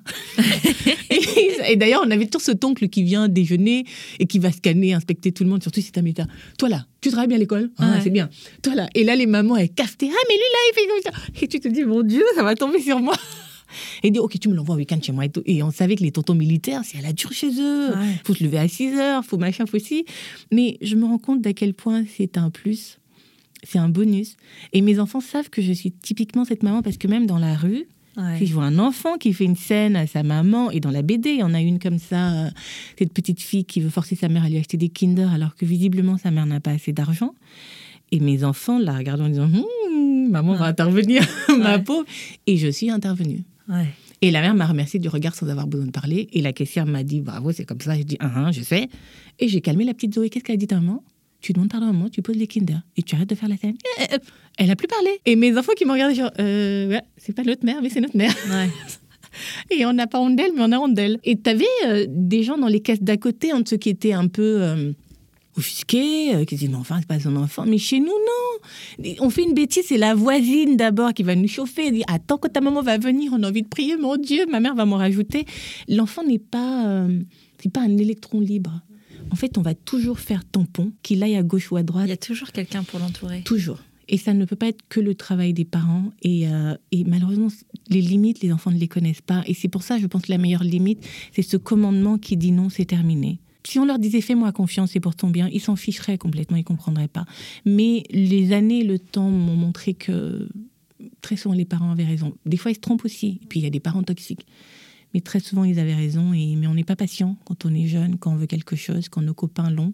Et puis parfois, on n'est pas à la place de nos parents pour savoir qu'ils peuvent peut-être pas matériellement, ils peuvent pas euh, financièrement, ils peuvent pas intellectuellement, mais ils peuvent pas nous expliquer non plus qu'ils ne peuvent pas. Et ils vont juste nous dire non. Merci China. Merci à toi. C'était un super moment, j'ai adoré. Euh, bah, du coup, si on veut te suivre un petit peu sur les réseaux, tu disais que tu travailles sur les réseaux, par où ça se passe? Instagram, Chinadonia, Facebook également. Et euh, pour ceux qui veulent découvrir cette BD, en fait, on ne l'a pas vraiment dit, mais elle est drôle plus que Elle est drôle. Elle est très humoristique. Euh, elle est disponible sur Amazon euh, et à la FNAC, dans une sélection de FNAC à Paris et sur la FNAC en ligne. Je tenais vraiment à partager aussi cette expérience de cette maman afro-parisienne qui élève ses enfants finalement comme toutes les autres mamans, leur voulant du bien, en étant parfois fatiguée, un peu moins patiente que d'habitude. Et à ce moment-là, bah, c'est le non la seule réponse. Merci. À bientôt. À bientôt. Si tu es arrivé jusqu'ici, c'est que cet épisode t'a plu et j'en suis très contente. Si c'est le cas, file vite sur Apple Podcast pour mettre 5 étoiles et dire pourquoi tu écoutes Prenons un café. C'est hyper simple. Tu ouvres ton appli Apple Podcast sur ton iPhone, tu vas sur Prenons un café et tu descends tout en bas. Là, tu mets le nombre d'étoiles que tu souhaites, tu vas en mettre 5 bien sûr, et tu écris ce que tu veux dans la section Avis. Par exemple, le 3 février 2022, mademoiselle Lae écrivait Des épisodes toujours très agréables à écouter et plein d'infos et de good vibes. Merci Merci à toi, mademoiselle Lae. Je suis vraiment hyper touchée par ton message. Bon, et puis si tu n'as pas Apple Podcast, tu peux parler de Prenons un café autour de toi, ce sera génialissime aussi, et je t'en serai éternellement reconnaissante. Je te rappelle que tu es sur Prenons un café, le podcast qui parle des sujets de parentalité en toute transparence, sans tabou ni complexe. Je te retrouve mardi prochain pour un nouvel épisode. Abonne-toi à Prenons un café sur ton appli de podcast préféré pour ne rien manquer. D'ici là, prends bien soin de toi. Autour d'un café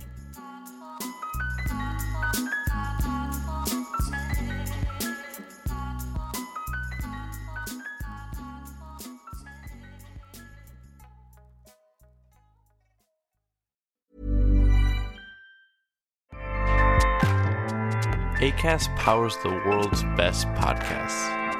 Here's a show that we recommend.